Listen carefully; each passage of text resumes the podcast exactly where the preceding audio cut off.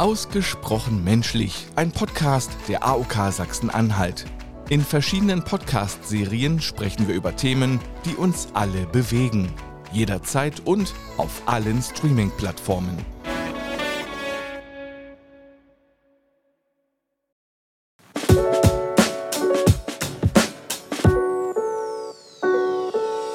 Wir müssen mal reden. Über ein Leben mit chronischer Erkrankung, mit Behinderung und über Selbsthilfe. Ausgesprochen menschlich. Selbsthilfe auf Sendung. Ein Podcast der AOK Sachsen-Anhalt.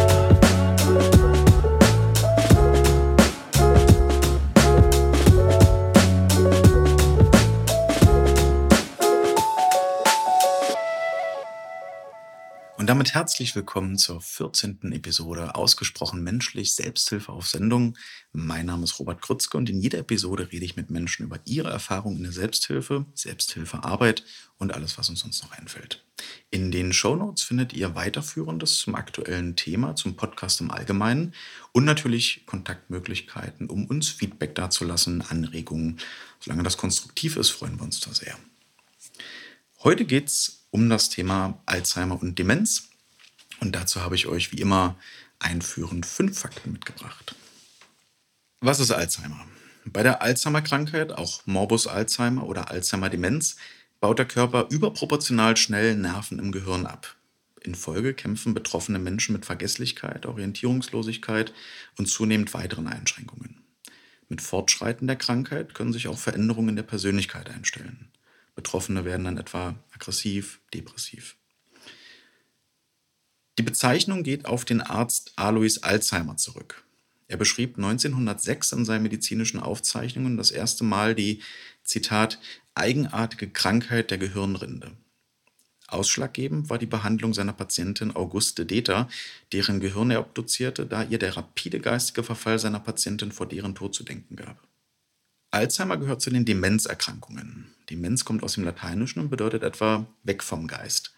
Es ist der Überbegriff für eine Vielzahl neurodegenerativer Symptome.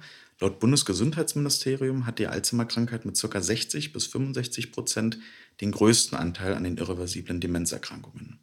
Daneben gibt es einen prozentual kleineren Anteil an gefäßbedingten Demenzen, zum Beispiel wenn infolge eines Unfalls das Gehirn unzureichend durchblutet wird. Der Deutschen Alzheimer Gesellschaft nach leben allein in Deutschland fast 1,8 Millionen Menschen mit Demenz. Einer Schätzung nach könnten es bis 2050 knapp 2,8 Millionen sein. Grund ist unter anderem die sich verändernde Demografie infolge der immer weiter steigenden Lebenserwartung. Sachsen und Sachsen-Anhalt haben mit mehr als 2,4 Prozent den größten Anteil von Demenzerkrankungen betroffener Menschen im bundesweiten Vergleich. Es folgen Thüringen, Brandenburg und Mecklenburg-Vorpommern. Und damit komme ich zu unseren heutigen Gästen. Mir gegenüber sitzt Janette Böhm, die nach Jahren der beruflichen Selbstständigkeit 2015 zur Alzheimer Gesellschaft Sachsen-Anhalt findet und dort zunächst Verwaltungsaufgaben übernimmt. Durch die Arbeit mit Betroffenen und Angehörigen merkt, dass sie sich dem Thema voll und ganz widmen will und derzeit die Beratungs- und Betreuungsstätte der Alzheimer Gesellschaft in Magdeburg leitet. Zu ihrer Motivation sagt sie, auch die jahrelange Pflege meiner Oma hat mich sehr geprägt. Uns hätte es damals, vielleicht gerade auch am Anfang geholfen, sich mehr mit anderen Betroffenen auszutauschen. Herzlich willkommen. Hallo.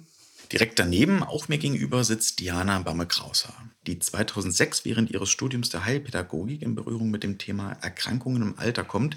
2007 vertieft sie diese Erfahrung, als ihre zwei Praxissemester in der Alzheimer Gesellschaft Sachsen-Anhalt beginnt.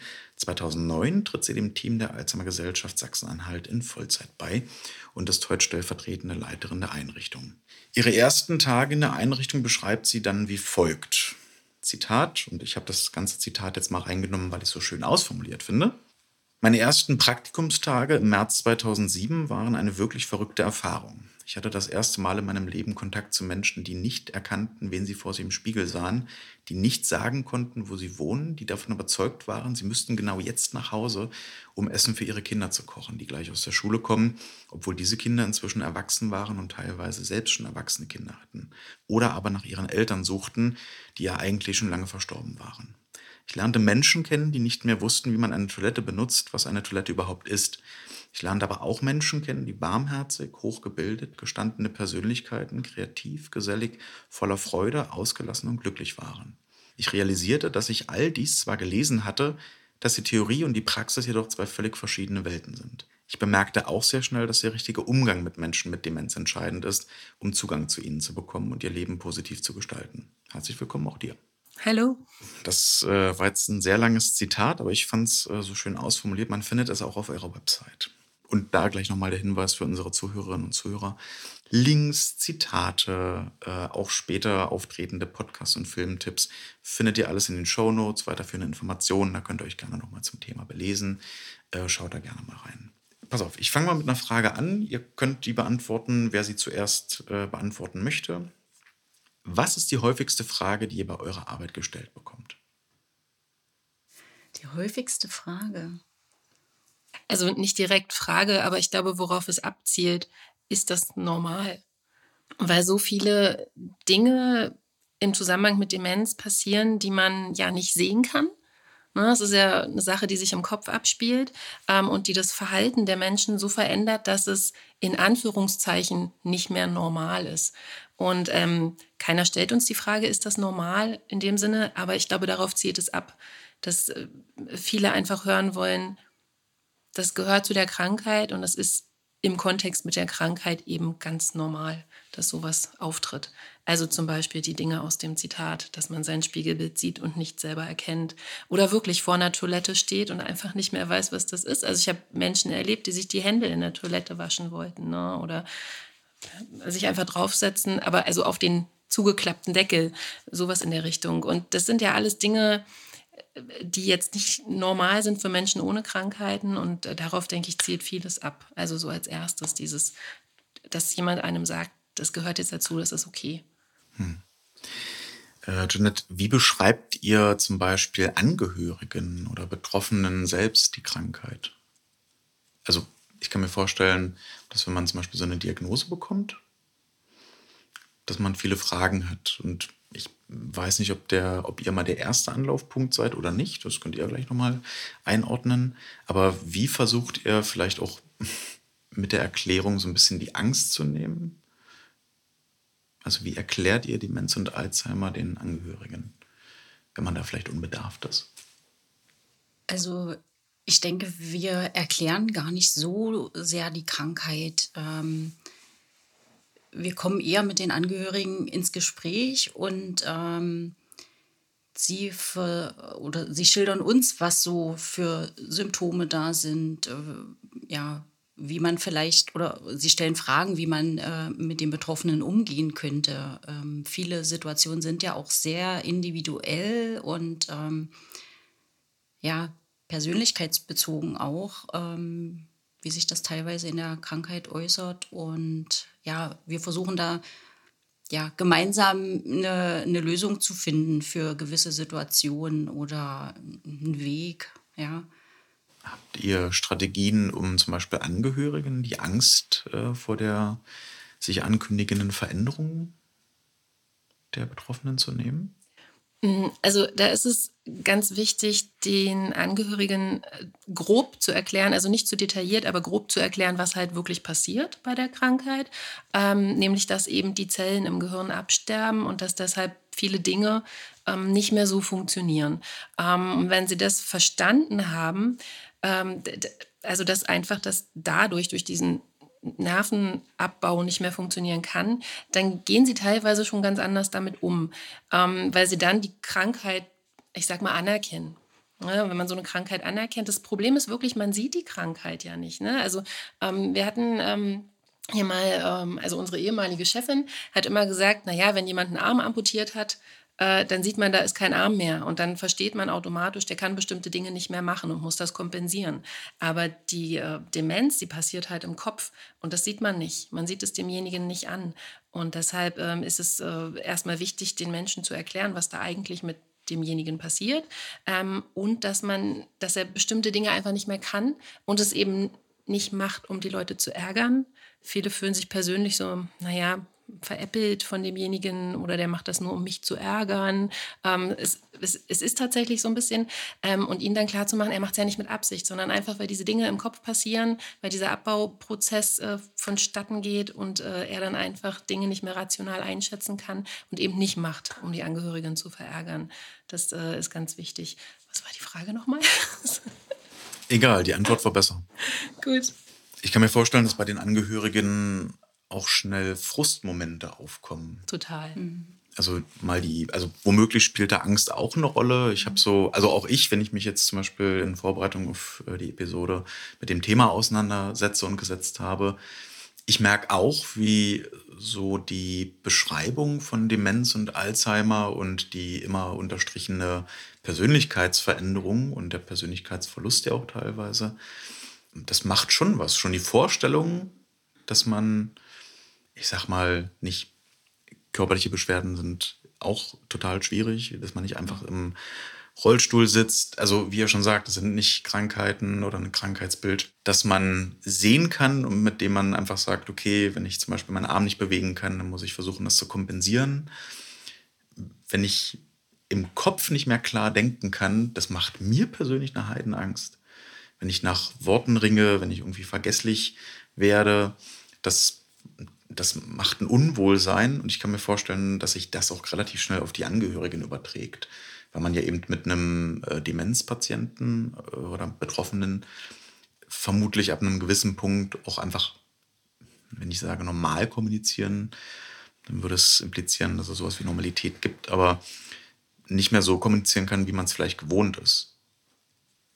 Werdet ihr mit so Frustmomenten konfrontiert? Kommen Leute zu euch, die gefrustet sind, auch mit dem, mit dem Umgang mit ihren Angehörigen? Ja, also schon, ähm, ja, auch schon so bei Kleinigkeiten, ja. Also äh, wenn, also zum Beispiel eine Situation geschildert, äh, die, die Ehefrau hat ihm äh, geholfen, sich anzuziehen. Also ja, er braucht dafür Anleitung und dass er jetzt zum Beispiel die Hose anziehen soll und so. Äh, sie war dann einen kurzen Moment draußen und er war schon wieder in Nachtzeug. Also er hat das dann hat sich wieder ausgezogen und Nachtzeug angezogen. Ja, also solche äh, Situationen ähm, hat die Ehefrau uns geschildert und die war da richtig, ja, war auch ein bisschen, äh, wie soll ich sagen, äh, verzweifelt. verzweifelt, ja, weil, weil das auch innerhalb von, weiß nicht, das ging zwei Minuten, war sie aus dem Raum und ähm, dann konnte er das in dem Moment halt sich wieder ausziehen und äh, die Sachen an, also die, die Schlafsachen anziehen. Und sonst, um eine Hose anzuziehen, braucht er Minuten und sie muss ihm immer wieder sagen, was äh, er tun soll. Und ähm, ja, das, das war, ging für sie nicht zusammen, es passte nicht, nicht zusammen und dadurch war sie eben auch äh, sehr gefrustet. Ja.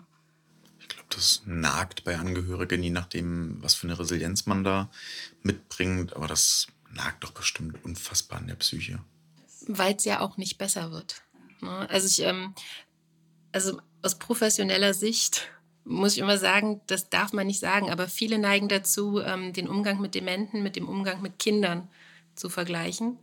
Ähm, ist natürlich nicht so. Ein Dementer ist eine gestandene Persönlichkeit, hat in seinem Leben was geleistet, hat sein Leben lang gelebt und ähm, vieles auch für die Gesellschaft getan.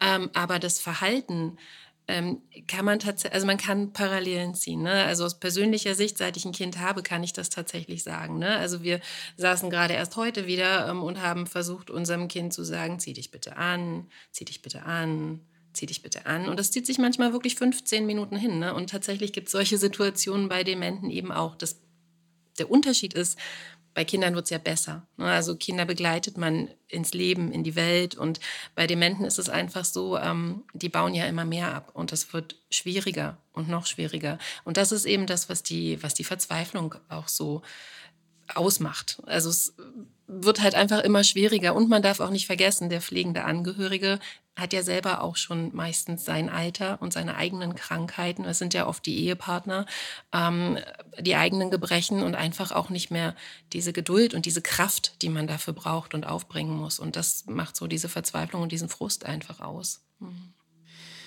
Ähm, so, erstmal vielen Dank für die Einordnung an euch beide. Ich habe schon gesagt, äh, herzlich willkommen, aber genau genommen sind wir ja bei euch willkommen, also hoffe ich zumindest.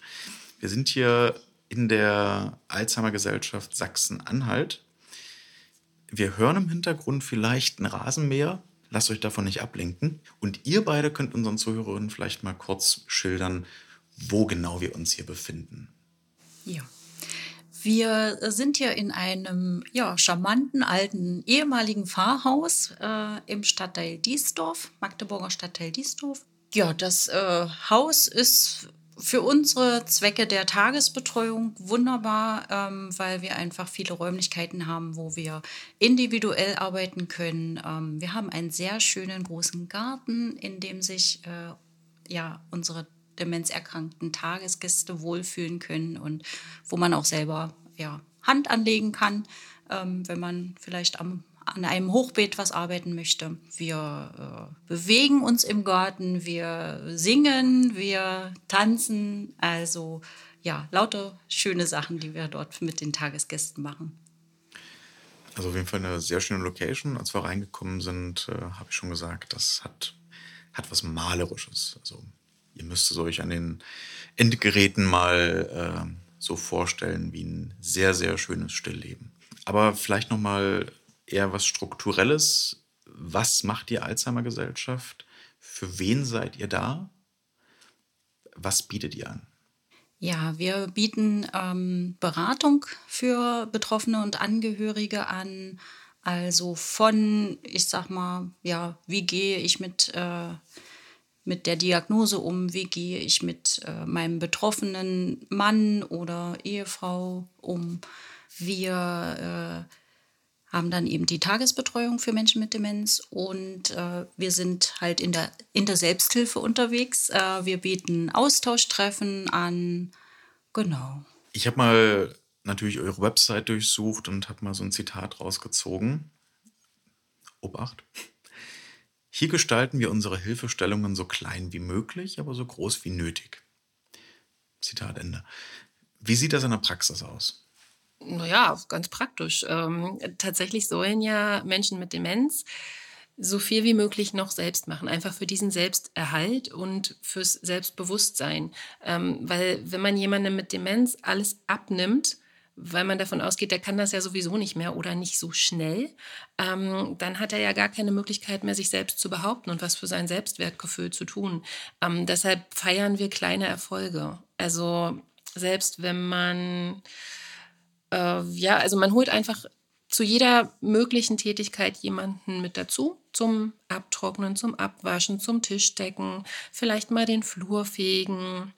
Oder wenn jemand nicht gut drauf ist, dann äh, fängt man ein Gespräch an. Ähm, das ist einfach eine, eine schöne, also so ein bisschen Smalltalk kann ja viele schon, ähm, kann ja viele schon so ein bisschen aufheitern und da zieht man einfach die Leute mit rein, die nicht so gut drauf sind und ähm, versucht einfach den Dementen natürlich da zu helfen, wo sie Hilfe nötig haben, aber wirklich möglichst wenig zu helfen und sie viel selbst machen zu lassen, was aber unterm Strich auch bedeutet, dass man viel Geduld braucht. Denn vieles können sie noch selbst, sind aber einfach nicht so schnell. Und da versuchen wir einfach zu unterstützen und immer wieder zu motivieren. Manchmal liegt es auch einfach an der fehlenden Motivation oder dass sie gar nicht auf die Idee kommen würden, das muss ich jetzt machen oder das kann ich jetzt machen. Und dann stehen wir halt zur Seite und sagen, wir gehen mal zusammen die Blumen gießen. Und dann wird es im besten Fall so ein Selbstläufer, dass derjenige dann einfach sich die Kanne nimmt und alle Blumen gießt. Okay, das klingt bereichernd.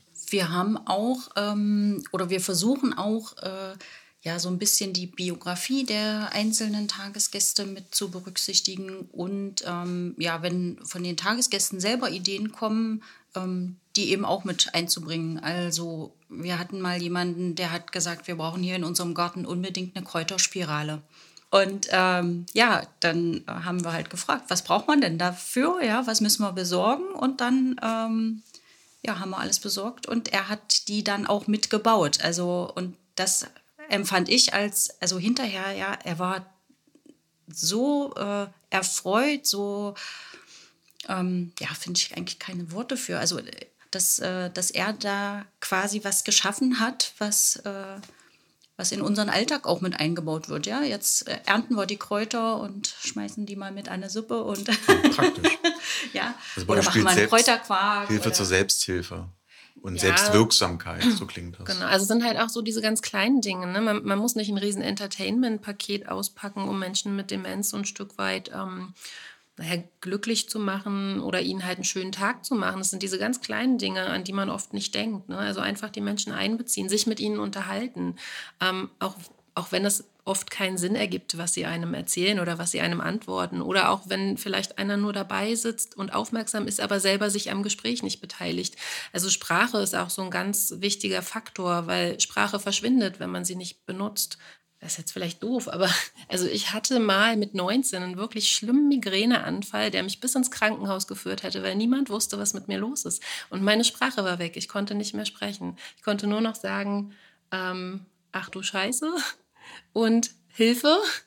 Und, ähm, und kein Mensch hat mich verstanden. Das war also genau so eine Situation. Es, war, es ging zum Glück am nächsten Tag wieder weg. Ich wahrscheinlich war es Migräne, aber es ist wirklich ganz schlimm. Ne? Alle, alle stehen vor einem und wollen, wollen sich unterhalten, ähm, aber merken, da kommt nichts raus und wenden sich dann halt ab. Ja, und dann wird über einen gesprochen, nicht mehr mit einem.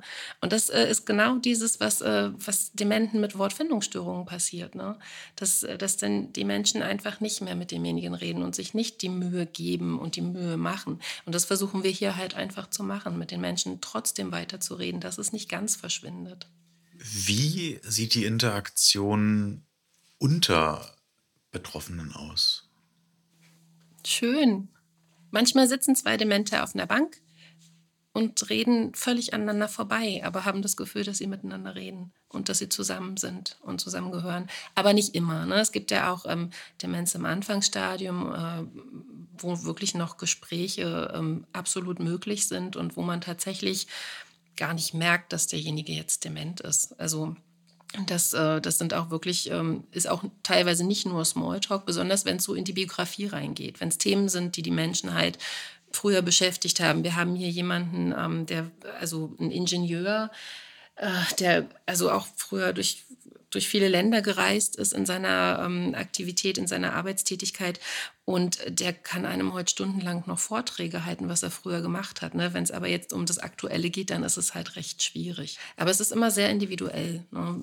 Wo sind die Probleme? Sind Wortfindungsstörungen da? Oder ist es tatsächlich so, dass ähm, jemand doch noch sehr gut reden kann, sich gut artikulieren kann und dann funktioniert es auch? Also es ist jeden Tag anders mit der Kommunikation unter den Dementen. Welche Art Selbsthilfe bietet ihr für Angehörige an? Oder wie sieht konkret eure Selbsthilfearbeit mit Angehörigen aus? Also wir haben selbst ja eine Angehörigengruppe, die sich einmal im Monat trifft. Wir bieten Austauschtreffen an, auch in einer anderen Umgebung, ähm, zweimal im Jahr in diesem Jahr in Ahrensee.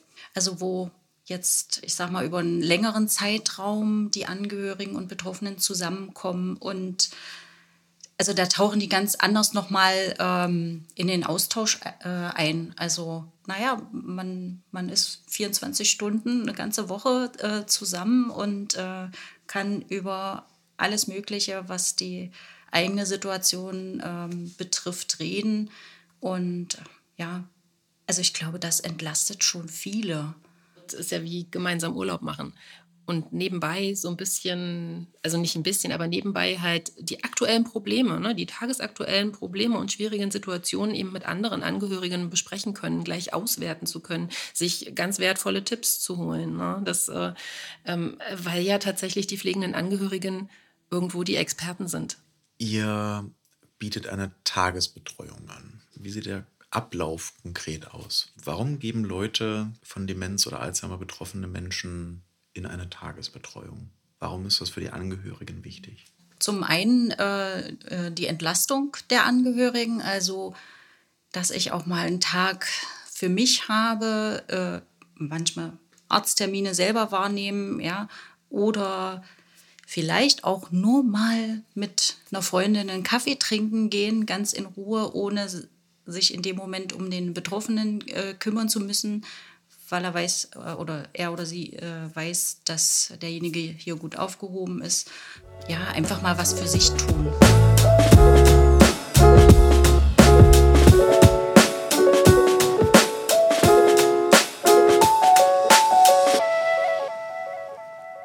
So, es geht weiter mit äh, einem Punkt, den ich in jeder Episode drin habe und der mir immer selbst sehr am Herzen liegt. Äh, wir machen weiter mit fünf Stichpunkten. Und zwar, wir fangen mal hier zu meiner Rechten an. Fünf Stichpunkte zu Diana Bamme-Kraushaar. Diana, ergänze folgenden Satz. Alzheimer ist für mich eine Herausforderung. Wenn du eine Superkraft hättest, um dich bei der Selbsthilfe zu unterstützen, welche wäre es und wie würdest du sie einsetzen? Puh, also Superkraft ist ja eigentlich sowas wie Fliegen. Aber ich nehme Superkraft. Also einfach Einfühlungsvermögen, denn das ist das Wichtigste, den Menschen zuzuhören äh, und ähm, ihnen ein entsprechendes, äh, eine entsprechende Rückmeldung zu geben. Ja, das. Weil zuhören muss man auch erstmal können. Welchen Studiengang würdest du wählen, wenn du heutzutage nochmal studieren würdest? Denselben, also auch Heilpädagogik und Rehabilitation. Welche Sache darf auf deinem Schreibtisch unter keinen Umständen fehlen? Schokolade. Wenn Demenz ein Tier wäre, welches und warum? Ähm, ein blaues Wagilö. Das ähm, ist aus einer Geschichte, die ich mit meinem Kind immer mal lese zum Einschlafen. Es ist ein gemischtes Tier einfach. Es, also aus vielen Tieren zusammengesetzt, denn es ist so vielfältig. Es ist die Demenz ist bunt, ähm, Demenz ist traurig, Demenz ist aber auch mit vielen schönen Momenten verbunden ähm, und äh, kann einem einfach auch selbst so viel geben, wenn man sich mit Menschen mit Demenz äh, beschäftigt, denn äh, es fordert einen heraus. Äh, Dankeschön. Dann machen wir gleich weiter mit fünf Stichpunkten zu Janet Böhm. Wandern, Jakobsweg oder Elbpromenade? Beides, eins nach dem anderen. Fotografieren, Schnappschuss oder Pose? Schnappschuss. Welches Album gehört unbedingt ins Regal eines Line Dancers? Gute Frage. Also wahrscheinlich alle äh, Alben von Taylor Swift. Was ist für dich die schönste Zeit im Jahr und warum? Der Winter. Ich liebe Schnee. und abschließend, wenn Alzheimer ein Tier wäre, welches und warum? Wenn Alzheimer ein Tier wäre. Da ich Katzen und Hunde liebe, vielleicht eine Mischung aus Katzen und Hunden. Katzen sind sehr eigensinnig, machen nicht immer das, was der Besitzer von ihnen möchte. Und Hunde, ja, Hunde kann man knuddeln und einfach lieb haben. Jawohl. Ich denke, der Gedanke kam rüber. Okay, das waren fünf Stichpunkte zu zwei Menschen.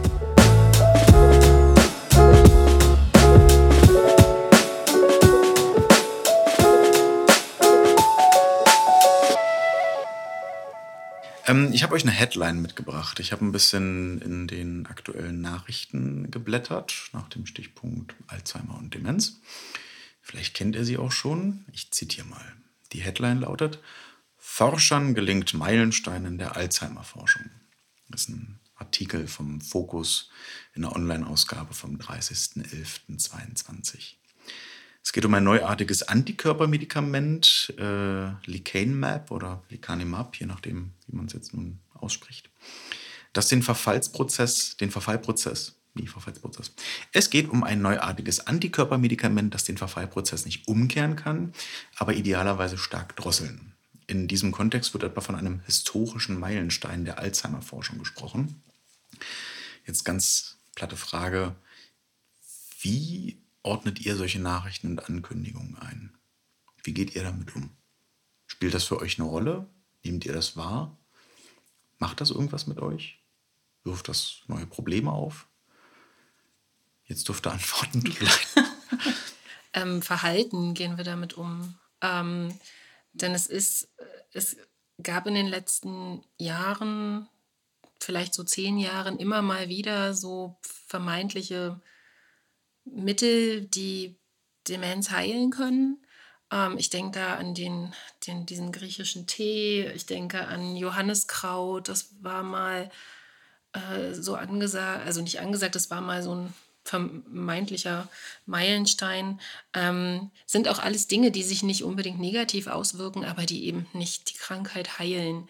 Ähm, es kommt meistens äh, in solchen Zeiten vermehrt zu Anrufen hier ähm, wo dann nachgefragt wird, wo kriege ich das her, kann ich mir das verschreiben lassen, ähm, äh, hilft das denn? Ähm, da sagen wir halt immer, man sollte mit dem Arzt drüber sprechen, aber eben nicht zu viele Hoffnung da reinsetzen. Ähm, allerdings können wir natürlich nachvollziehen, dass man sich als pflegender Angehöriger an jeden Strohhalm klammert. Ja, dann, äh, dann äh, man, man sieht es als pflegender Angehöriger sicherlich anders als wir, weil man ist im Moment, man beschäftigt sich ja nicht über 20 Jahre vorher schon mit diesem Thema ähm, und man ist ja emotional ganz anders eingebunden. Ne? Deshalb ist es für einen pflegenden Angehörigen, ähm, wenn ich das aus der Perspektive sehe, dann würde ich auch alles in Bewegung setzen, damit mein dementer Angehöriger welches Medikament auch immer bekommt. Ähm, hier sehen wir das tatsächlich immer so ein bisschen mit Vorsicht und etwas Verhalten, weil es meistens eben nicht das bringt, was es verspricht. Na, scheinen Verzweiflung und Hoffnung tatsächlich Hand in Hand zu gehen. Absolut. Verständlicherweise.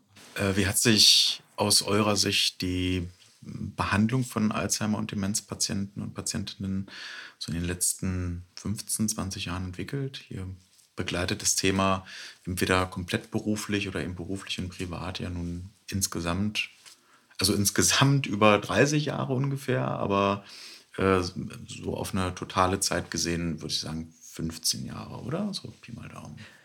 Na, also wir haben ja einen ganz guten Kontakt zum DZNE hier in Magdeburg, also das Deutsche Zentrum für neurodegenerative ähm, Erkrankungen. Die haben hier einen Standort und ähm, forschen eben an äh, Demenz. Äh, ganz speziell bieten hier in Magdeburg auch die Gedächtnissprechstunde an. Da gibt es immer wieder neue Ansätze. Ähm, da geht es oft um Bewegung, also Verbindung von Kognition mit Bewegung ähm, und wie sich das eben verändert im Krankheitsverlauf.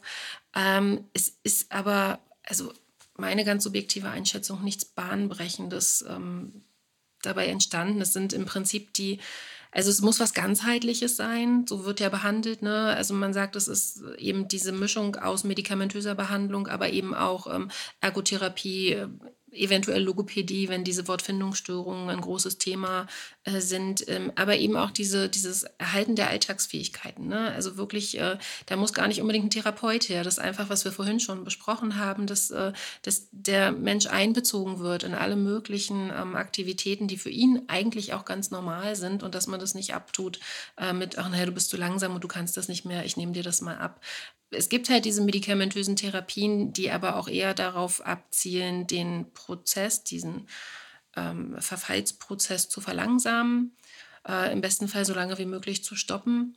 Aber es gibt halt leider nichts, was die Krankheit, also für einen Moment zu stoppen, nicht ganz zu stoppen, es wird immer weitergehen. Ähm, aber es gibt halt nichts, was die Krankheit in dem Moment stoppen kann und auch nichts, was sie heilt. Und das halt schon seit so vielen Jahren. Also da ist nicht, nicht wirklich was Großartiges passiert, leider nicht. Also es geht nach wie vor einfach um die Behandlung der Symptome. Ja. Ähm, vielleicht an der Stelle. Vielleicht noch ganz ja, bitte. wichtig finde, ist, ähm, dass man seine sozialen Kontakte ähm, ja, beibehalten sollte, beziehungsweise es ist ja oftmals so, wenn, wenn man vielleicht als Angehöriger nicht so offen mit der Krankheit umgeht, ja. Also der Nachbar weiß nicht, äh, dass mein Mann erkrankt ist oder die Freunde wissen das nicht. Der Betroffene reagiert komisch oder hält keine Termine mehr ein oder so.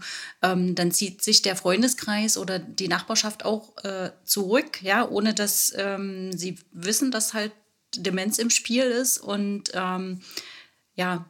Also im Prinzip, was in Corona-Zeiten für alle ein großes Thema war, ist für Demente immer ein Thema. Also mit Demenz ist das immer ein Thema. Ne? Diese, dieses ähm, abgeschottet sein, ähm, isoliert sein. Ja? Und es gar nicht mal unbedingt, weil man nicht offen damit umgeht. Also das ist ein großes Problem in der, ähm, in der Generation, wo Demenz eben jetzt so, also jenseits der 80, sage ich mal, ne? weil man da, naja, oh, der funktioniert nicht mehr so richtig, der ist so ein bisschen durchgedreht. Das muss ja nicht jeder wissen.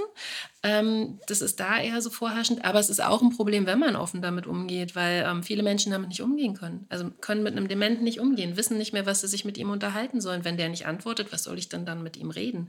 Also das sind so diese Probleme und da muss man einfach ähm, sensibilisieren für den Umgang mit Menschen mit Demenz. Ne?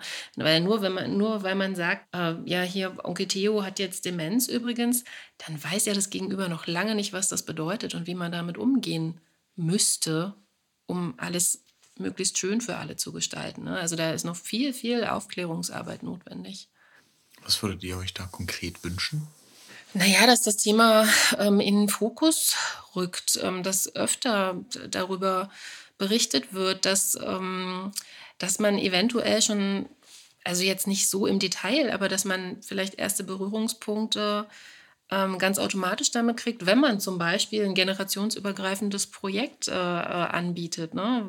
Also einfach die Türen öffnet von so, von so Tagespflegestellen, Tagesbetreuungsstellen und ähm, eventuell Schüler einlädt ähm, oder selber auch als aufklärende Person ähm, zur Schule geht. Aber man kann es am besten äh, greifen, wenn man einfach Kontakt mit Menschen mit Demenz hat. Aber es ist natürlich nicht so einfach, weil man beschäftigt sich ja nicht mit einer Krankheit, wenn man nicht in irgendeiner Art und Weise davon betroffen ist. Ja, mache ich auch nicht. Also ich äh, lese auch keine Bücher über Krebs, ähm, weil niemand in meinem Umfeld oder ich nicht betroffen bin, Gott sei Dank. Ne? Aber es, es, ist halt normal. Man beschäftigt sich nicht unbedingt mit Themen, die einen, die einen bedrücken könnten, wenn man nicht irgendwo muss. Ja. Aber ähm, wenn man auf eine irgendwo entspannte Art und Weise aufklären könnte, zum Beispiel mit diesen generationsübergreifenden Themen, wo man ganz nebenbei so ein bisschen äh, diesen Kontext erfährt, ähm, wie wir das zum Beispiel hier jetzt gerade mit dem Kindergarten machen, mit dem äh, Bienen- und Gartenprojekt, wo eben die Kinder auf die Dementen treffen, aber einfach in einem ganz anderen Kontext, weil sie sich zusammen um den Garten kümmern und nebenbei so ein bisschen was über das Thema erfahren. Das, glaube ich, könnte schon recht viel beitragen. Gerne, wir hatten es in einer, in einer Aufzeichnungspause angesprochen. Ja. Äh, deswegen lass uns doch das Projekt, wenn wir es schon angesprochen haben, einfach nochmal ganzheitlich einordnen. Was ist das für ein Projekt, in dem ihr hier als Alzheimer-Gesellschaft äh, mit dem Kindergarten zusammenarbeitet, kollaboriert?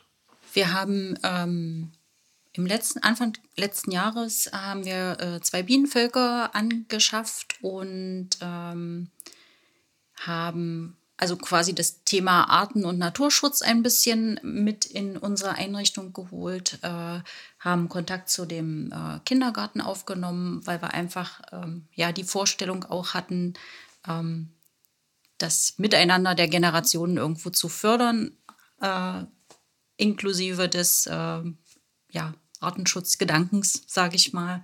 Ähm, ja, und das ist ein, wie ich finde, ein sehr schönes Projekt geworden. Also fast auch so ein bisschen wie so eine Art Selbstläufer, also weil alle so interessiert am Thema waren, also beide Seiten, ähm, Menschen mit Demenz und die Kindergartenkinder. Und ähm, ja, wir haben dann Honig geschleudert und äh, in, in diesem Jahr haben wir auch angefangen, äh, noch neue Beete anzulegen. Und ähm, ja, jetzt können wir gucken, was so für Salat wächst. Und Radieschen sind, glaube ich, jetzt gerade schon im Kommen und Erdbeeren und so. Also das, ähm, ja, ist, ist eine wunderbare, ähm, ein wunderbares Projekt geworden, ähm, wo halt Kinder auf Menschen mit Demenz ähm, treffen und das ja fast so ein bisschen ja natürlich wirkt. Ja, die, die Kinder sind so mhm. unbeschwert. Genau. Also die, die, die unvoreingenommen ja. einfach, ne? gehen auf die ja. Menschen zu, ohne jetzt zu denken, oh, der ist ja vielleicht krank oder der antwortet komisch. Ähm, wir reden einfach mit denen und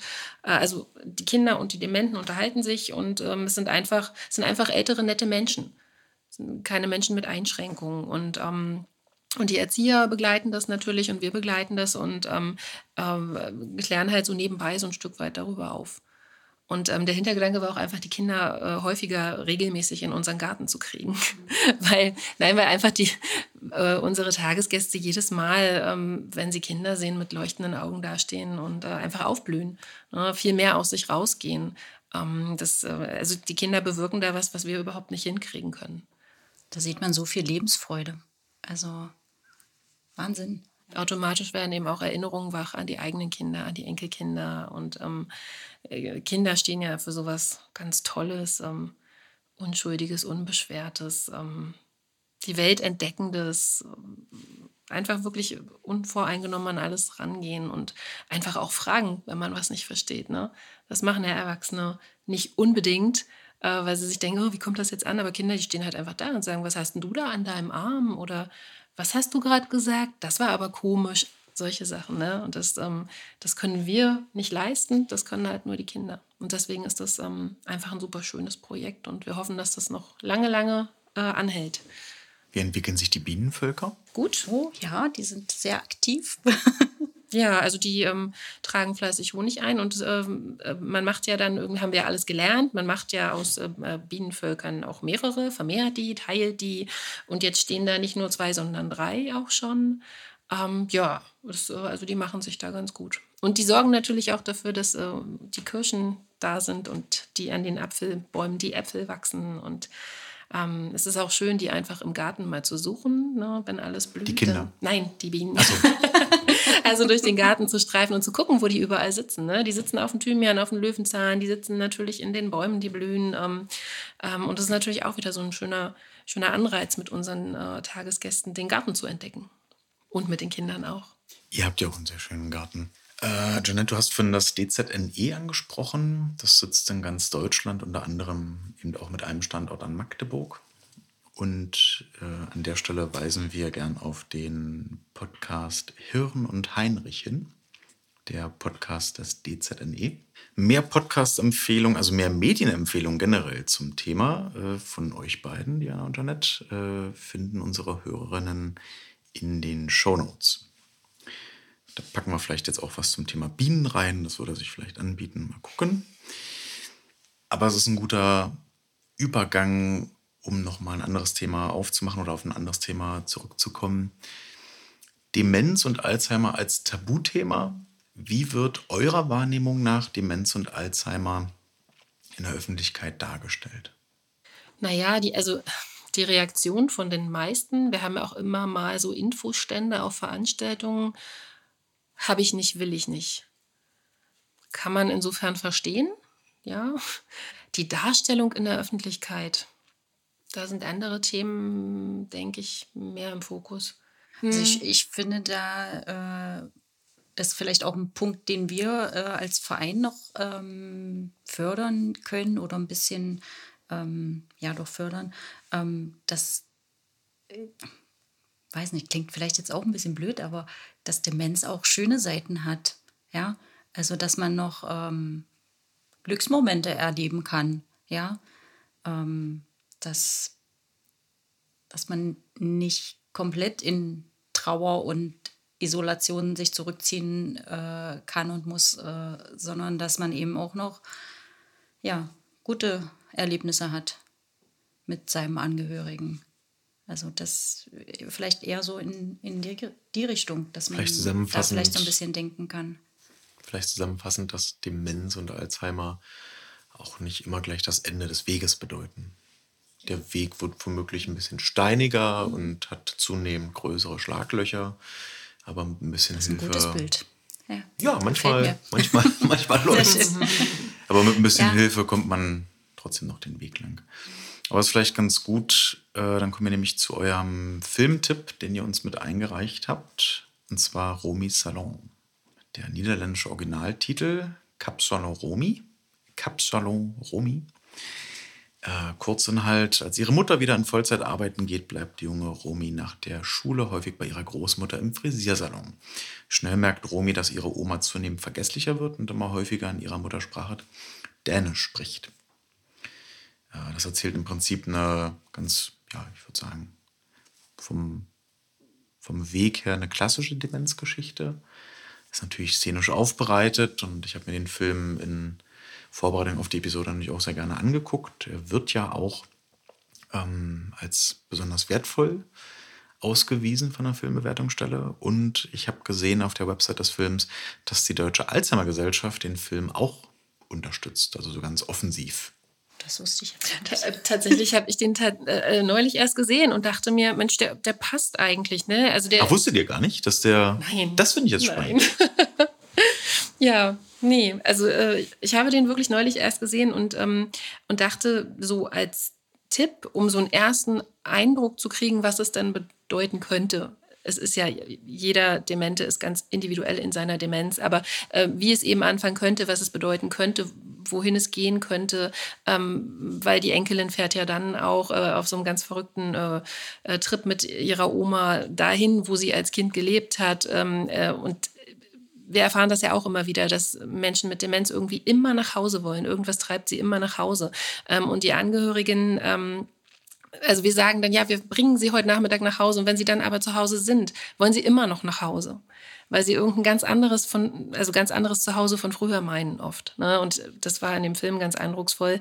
Ähm, und ähm, ich dachte einfach, es ist ein gutes Beispiel, um, äh, also wenn man diesen Film guckt, um so einen ersten Überblick zu kriegen, wie das so anfangen kann, was passieren kann, wo das hinführen kann. Weil ja eben auch das Thema Pflegeheim ähm, vorkommt, äh, denn irgendwann schafft man es vielleicht einfach zu Hause nicht mehr. Und in dem Fall war es ja auch so, dass die Oma alleinstehend war und ja auch noch berufstätig, ähm, was ja auch noch mal zusätzlich kompliziert ist, ähm, dass, dass eben dieses Thema, worüber eigentlich ja auch niemand sprechen möchte, Pflegeheim und wo eigentlich auch niemand hin möchte, ähm, dass das äh, eben auch noch mal vorkam und vielleicht auch aufzeigt, dass es Menschen mit Demenz gerade, die allein leben, dann in einem Pflegeheim auch besser gehen kann.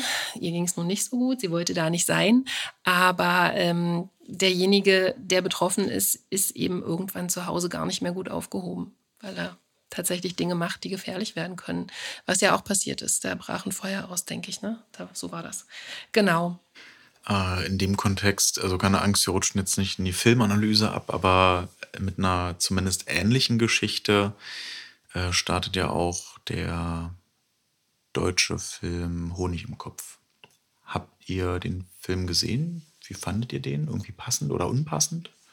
Also es ist schon eine Weile ist nicht her. Schlimm. Also ist schon eine Jeanette Weile hat her. ihn nicht gesehen, das ist ja absolut okay. Kein Also, also, ja, nee, also im Kino habe ich den auch nicht gesehen, aber ähm, später dann, ähm, es ist tatsächlich schon einige Zeit her. Ähm, in dem Film ist natürlich, und das da kann ich mich auch erinnern, dass wir mit Angehörigen, äh, also ein Angehöriger hat morgens mal seine Frau äh, zu uns gebracht und hat gesagt, der ist halt nicht so äh, so aus der Realität gegriffen, denn es gab, es war eine Familie, die viel Geld hatte, die sich da kümmern konnte um jemanden, der privat äh, denjenigen betreut und äh, das ist halt oft nicht so. Also oft ähm, haben einfach die Angehörigen große Probleme, ähm, was die Pflegeversicherung angeht, da an die Leistungen zu kommen, entsprechende Anträge zu stellen und ähm, das muss ja in einem Film auch nicht thematisiert werden, aber das, das war eben so ein bisschen blumig dargestellt. Was ich aber schön fand in dem Film war die Erklärung des Arztes an die Enkelin, war es da, glaube ich, auch, ähm, mit diesen, mit den, ich glaube, es war ein großes Bücherregal und er hat dann einfach ähm, einige Bücher rausgenommen und hat ihr so dargestellt, dass eben bestimmte Dinge nicht mehr funktionieren anhand dieser Bücher, die dann in dem Regal fehlen. Das äh, fand ich ganz schön dargestellt. Also man kann den auch gucken, um so ein bisschen zu verstehen, ähm, wie Demenz funktioniert, wie Demenz anfängt, wo das hinführt. Ähm, aber Romy Salon fand ich tatsächlich ähm, realitätsnäher. Ja, ich fand ihn einfach schöner. ähm, aber es ist vielleicht bei ähm, neurodegenerativen Phänomenen, Erkrankungen auch konkret, äh, oft so ein, ein Problem will ich es nicht nennen, aber es ist womöglich problematisch, wenn man es immer versucht, in Bilder zu übersetzen, die letztendlich nur übertünchen, dass da das Material, was das Gehirn zum, zum Arbeiten braucht, einfach abstirbt. Und das kriegt man leider mit ähm, schönen Bildern auch nicht schöner gezeichnet. Was aber beide Filme geschafft haben, ähm, eben auch so ein positives Gefühl rüberzubringen. Nicht alles nur so negativ zu sehen und, und so, so, so schwarz, dann ähm, ist ja nicht schwarz-weiß. Absolut. Ja, Till Schweiger schafft es über jedes schwarz-weiße Bild immer noch einen sehr, sehr dicken Sepia-Filter zu legen. Ähm, kommen wir mal zum Welt-Alzheimer-Tag. Der findet jährlich am 21. September statt. Welchen Stellenwert nimmt der bei euch ein? Ja, einen sehr großen. ja, wir sind ja die Alzheimer-Gesellschaft Sachsen-Anhalt. Ähm, also konkret ähm, ist ja da quasi eine ganze Woche auch, die Woche der Demenz, ähm, ähm ausgerufen worden, auch äh, über unseren Bundesverband, die Deutsche Alzheimer-Gesellschaft. Ähm, es gibt jedes Jahr ein Motto. Dieses Jahr heißt das Motto Demenz, die Welt steht Kopf. Ähm, wie ich auch finde, sehr bezeichnend auch gerade insgesamt für die gesamte ähm, Bevölkerung oder die, die ganze Welt. Ähm, ja, und in dieser Woche finden halt auch verschiedene Veranstaltungen statt ähm, in Bezug auf das Thema Demenz, also auch Sachsen-Anhalt weit. Zum Beispiel wollen wir hier äh, unser Haus öffnen, äh, auch das äh, Generationenprojekt vorstellen, ähm, so eine Art Tag der offenen Gartentür, Demenz, Gartentür. Also wie genau wir es äh, formulieren, äh, steht noch nicht ganz fest, aber ähm, so ähnlich stellen wir uns das vor. Ähm, dann gibt es hier in Magdeburg noch das Demenznetz Magdeburg. Ähm, äh, da machen wir auch eine Veranstaltung in dieser Woche. Da gibt es so verschiedene Vorträge. In Halle gibt es noch das Landeskompetenzzentrum Demenz, was in diesem Jahr auch eine große Fachveranstaltung durchführt. Ähm, die wird eher für ähm, Pflegepersonal und Fachkräfte sein. Ja, also so ein bisschen bunt gemischt. Für jedes Publikum, glaube ich, etwas dabei. Was an dem Tag schön ist, ist, wenn jemand vielleicht über unseren Flyer stolpert und den einfach einsteckt, auch wenn er gerade gar nichts mit dem Thema zu tun hat. Und wenn man das dann aber doch mal braucht oder man kennt jemanden, der in irgendeiner Art und Weise betroffen ist, ähm, den Flyer weiterreicht und sagt, ruf da mal an.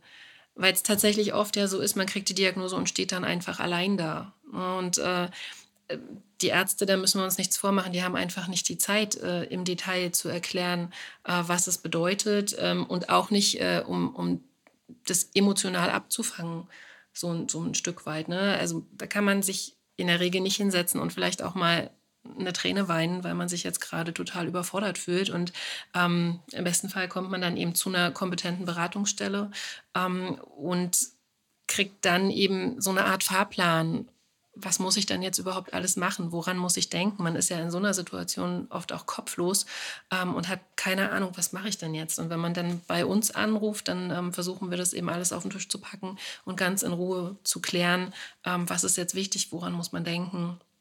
Ähm, und eben auch diese positive Einstimmung äh, eventuell zu geben, dass man diese Krankheit, also dieser Diagnose nicht nur negativ gegenübersteht. Auf dem Fahrplan zu dieser Episode findet sich bei mir nur noch ein Punkt. Aber das ist ein fester Punkt in jeder Episode. Beschreibt bitte Selbsthilfe in einem Wort. Lasst das Gespräch, was wir eben geführt haben, nochmal kurz sacken. Dampft es ein und wenn ihr unten den Destillierhahn öffnet, tropft ein Wort heraus. Nehmt euch einen Moment und wenn ihr soweit seid, fängt Jeanette einfach an. Selbsthilfe in einem Wort. Selbsthilfe in einem Wort. Würde ich beschreiben als Austausch. Diana? Selbsthilfe in einem Wort. Darf ich es danach noch kurz erklären? Erleichterung. Für mich ist es Erleichterung. Einfach weil man, also diese alte Redensart, geteiltes Leid ist halbes Leid, ähm, das denke ich, erfährt man in der Selbsthilfegruppe. Wenn man seine Sorgen und Nöte mitteilt, kann man sich erstmal von der Seele reden, aber kriegt in der Regel eben auch Rückmeldung und deshalb Erleichterung. Dankeschön. Auch vielen Dank an die Hörerinnen und Hörer dafür, dass ihr eingeschaltet habt. Ihr findet wie immer den kompletten Fahrplan und das Ticket zu dieser Episode, Film- und Podcast-Tipps und alle Hintergrundinfos zum Thema Alzheimer und Demenz, die wir hier in der Episode besprochen haben, in den Show Notes. Kommt gut durch ja, den Sommer, den Winter, Tag, Nacht, wann auch immer ihr das hört. Ähm, schaltet nächstes Mal wieder ein. Und äh, ich bedanke mich bei Janette und Diana dafür, dass sie meinen, meinen umfangreichen Fragenkatalog äh, mit mir zusammen abgearbeitet haben und es sich nicht nach Arbeit angefühlt hat. Dankeschön. Dankeschön. Dann bleibt mir nur noch zu sagen, tschüss. Und ihr beiden. Tschüss. tschüss.